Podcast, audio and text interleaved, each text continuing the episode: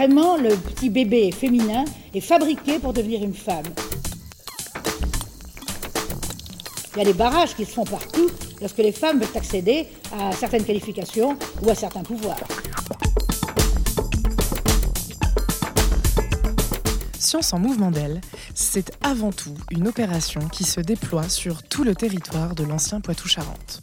Dans les quatre départements qui le composent, des professionnels des sciences et techniques vont à la rencontre d'élèves de collège et de lycée. Elles y présentent leur parcours et leur métier, puis répondent à toutes les questions, aussi variées soient-elles, des élèves et parfois même des professeurs. Commencée dès les années 2000, cette opération permet désormais à plusieurs milliers d'élèves et plusieurs dizaines de professionnels scientifiques et techniques de se rencontrer. Avec les années et grâce à la confiance de ses partenaires, Science en Mouvement d'elle, aujourd'hui, c'est une vingtaine d'interventions par an, sept expositions itinérantes et trois mallettes pédagogiques. Comment intervenantes et élèves vivent les rencontres en classe? Que pensent les élèves de cette opération? Quels sont les constats faits par les intervenantes et par les personnes en charge de l'opération? Finalement, quelle est la réalité sur le terrain? C'est le thème de l'épisode d'aujourd'hui. Vous écoutez le podcast Science en mouvement d'elle.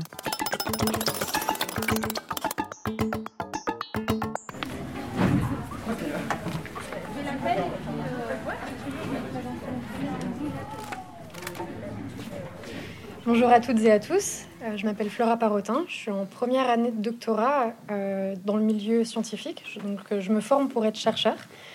Ma discipline d'études, c'est la géologie. Aviez-vous des préjugés sur votre métier avant de le faire?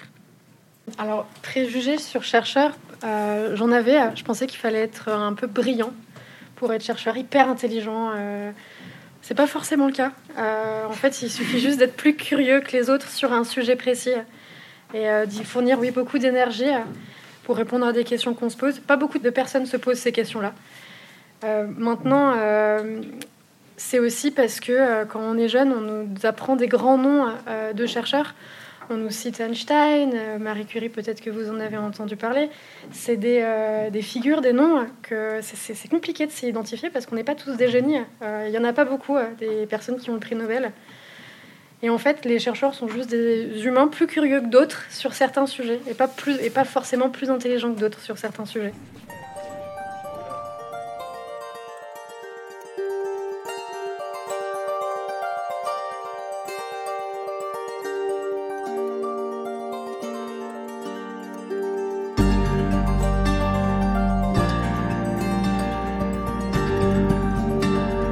Suis Louise Morel et coordinatrice du pôle Sciences et Société à l'Espace Mondes France et rédactrice pour l'actualité Nouvelle-Aquitaine.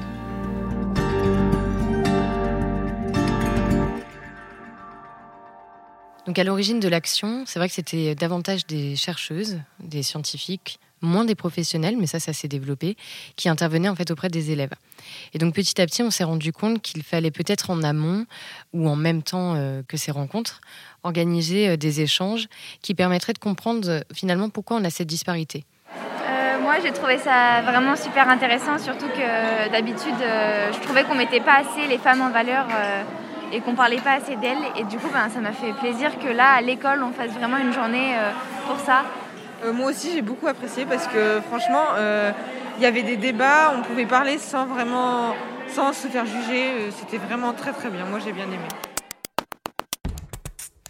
Parce que ce qui est intéressant, c'est évidemment euh, qu'il y ait un peu des représentations euh, de différentes femmes dans différentes disciplines, mais c'est aussi de faire comprendre euh, aux élèves qu'il y a des inégalités de manière plus globale et d'essayer de comprendre pourquoi elles existent.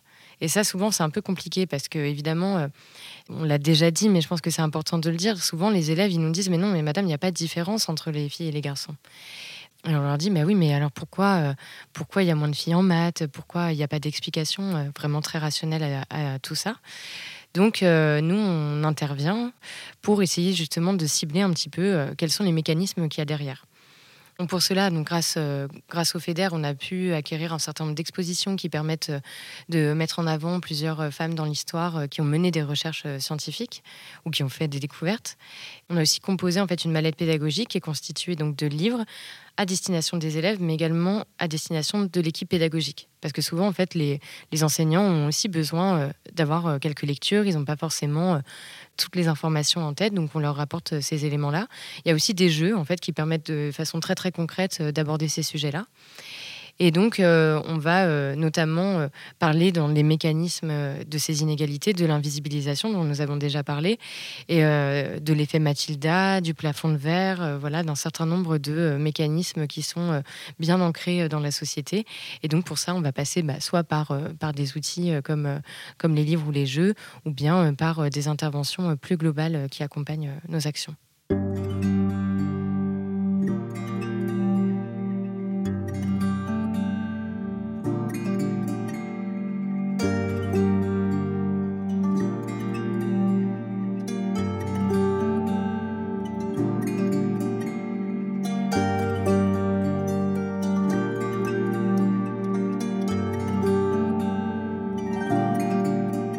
Bah, les femmes qui sont venues dans notre classe, bah, qui se... Qui faisaient des métiers euh, dédiés aux hommes, entre parenthèses. Qu'ils étaient fiers de l'avoir euh, fait et qu'ils euh, étaient contents qu'ils ont fait leur travail. Et ça a changé un peu nos, les préjugés un peu. Oui, voilà. Et les, les, la vue des, des élèves dans notre classe, des camarades, etc. Bah, par exemple, informatique, c'est pour les hommes, et là, on voit une, une femme qui fait l'informatique, voilà. Euh, les, euh, les, feux d'artifice, voilà. Marianne, elle a fait ça, euh, malgré qu'il y avait plus d'hommes qui faisaient ça. Elle l'a fait, elle a réussi, elle est contente. elle, le trouvait très bien, du coup. Donc voilà.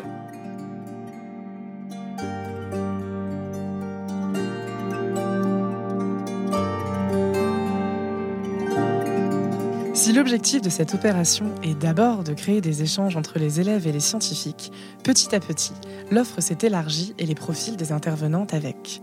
Doctorantes, maîtresses de conférences, en sciences humaines comme en sciences fondamentales, mais aussi ingénieurs, chefs d'entreprise et professionnels du bâtiment, de nombreux secteurs sont représentés et chacune vient avec sa propre expérience.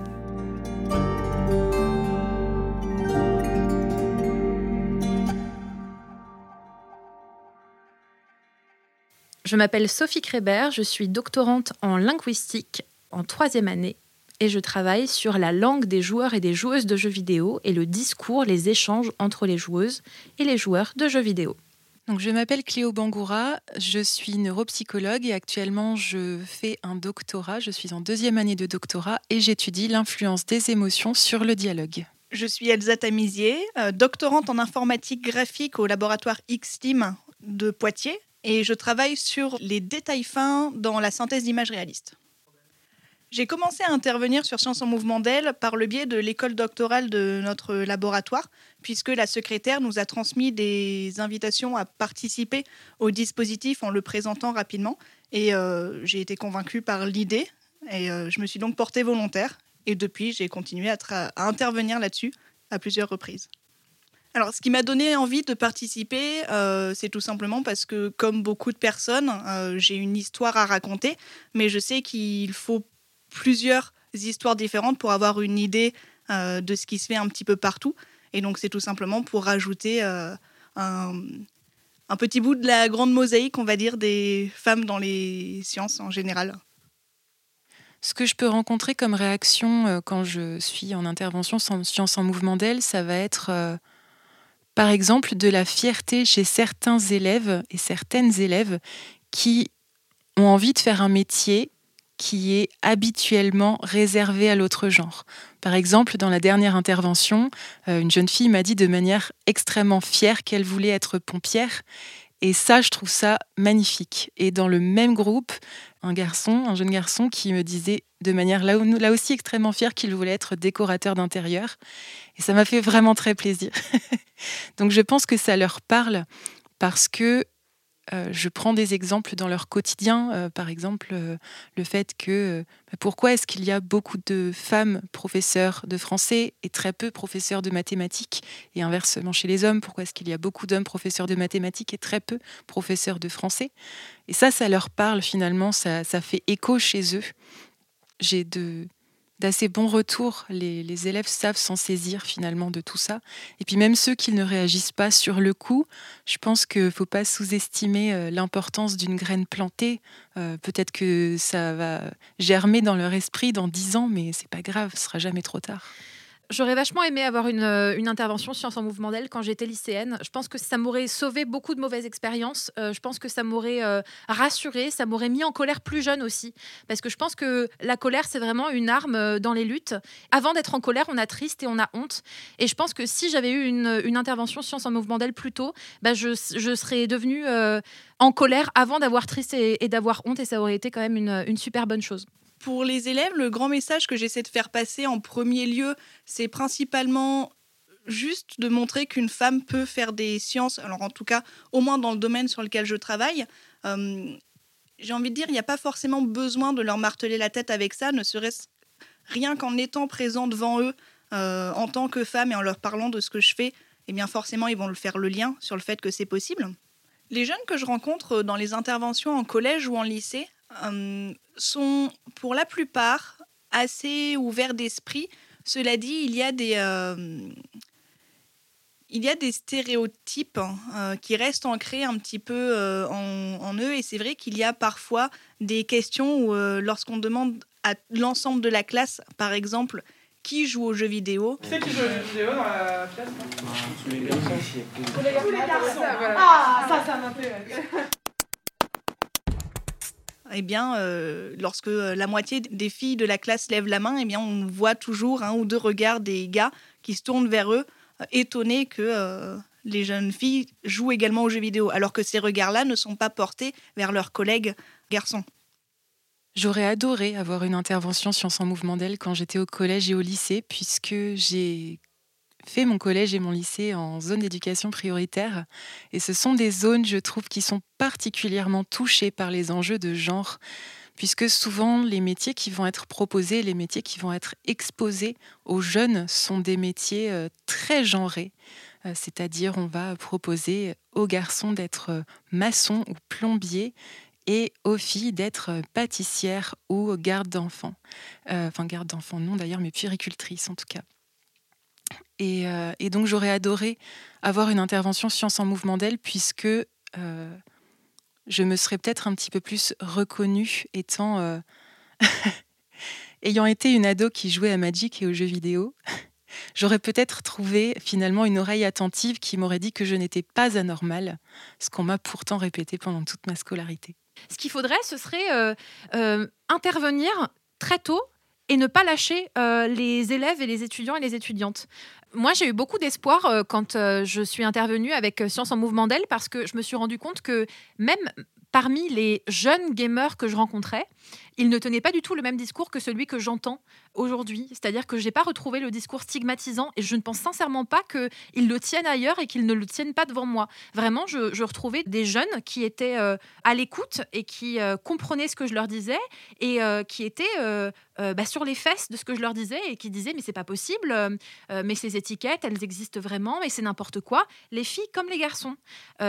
Et du coup, je pense qu'il ne faut pas les lâcher. Il faut pas les lâcher parce qu'il ne faut pas qu'à un moment donné, quand Science en Mouvement d'elle n'est pas là ou n'est plus là, euh, il ne faut pas que, que le discours dominant arrive et, bouge tout et, euh, et, vienne s'ancrer dans les esprits.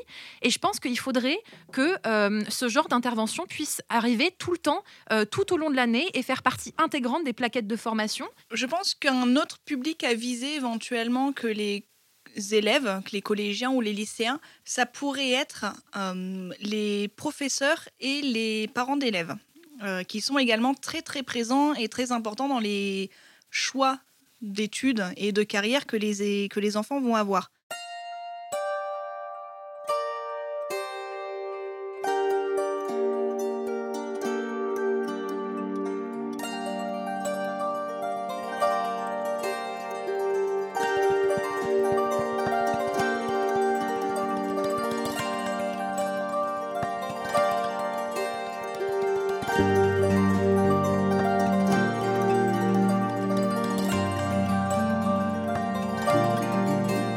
Euh, donc je m'appelle Sandra Lagarde, je suis la professeure de français de la classe des 4D.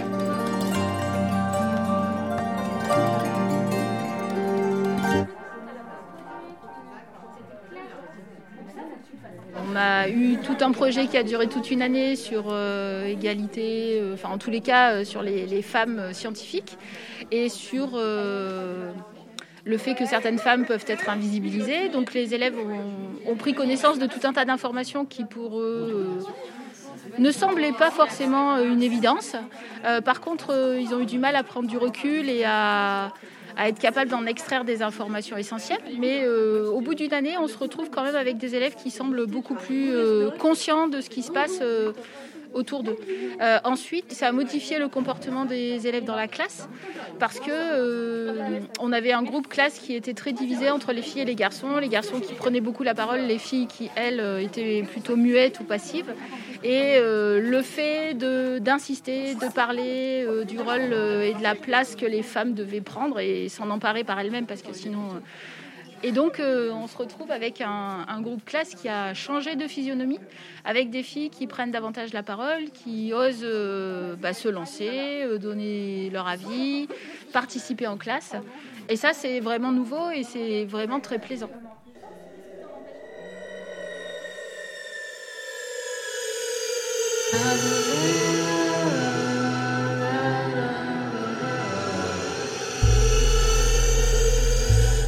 Cette curiosité vous amène à vous forger aussi votre propre opinion et puis euh, la vie que vous avez envie d'avoir.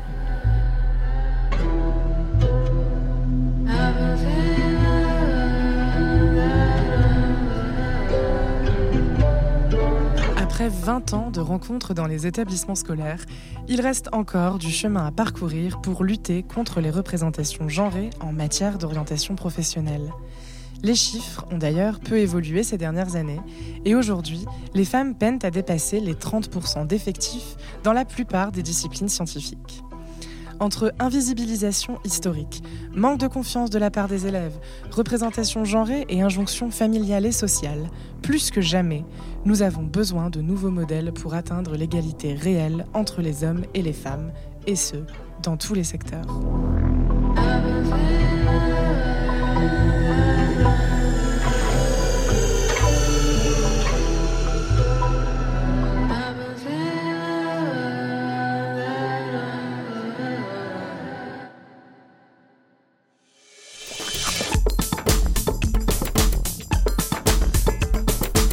C'était Science en mouvement d'elle, le podcast dédié à la place des femmes dans les sciences de l'espace Mendès France.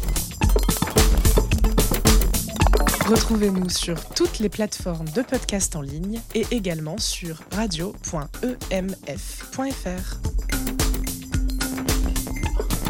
Science en mouvement d'elle a le soutien de l'Union européenne et de la région Nouvelle-Aquitaine, en partenariat avec l'Université de Poitiers. Il est financé par le Fonds européen de développement régional et soutenu par la délégation régionale aux droits des femmes et à l'égalité. Nous remercions toute l'équipe de l'opération Science en mouvement d'elle, les chercheuses Marion Coville et Clémence Perronnet pour leur expertise, toutes les intervenantes qui ont accepté de participer, les élèves et les équipes pédagogiques. Écriture Fanny Alexandre, Héloïse Morel, Céline Nolo et Justine Sassonia. Réalisation et musique Victor Dubin.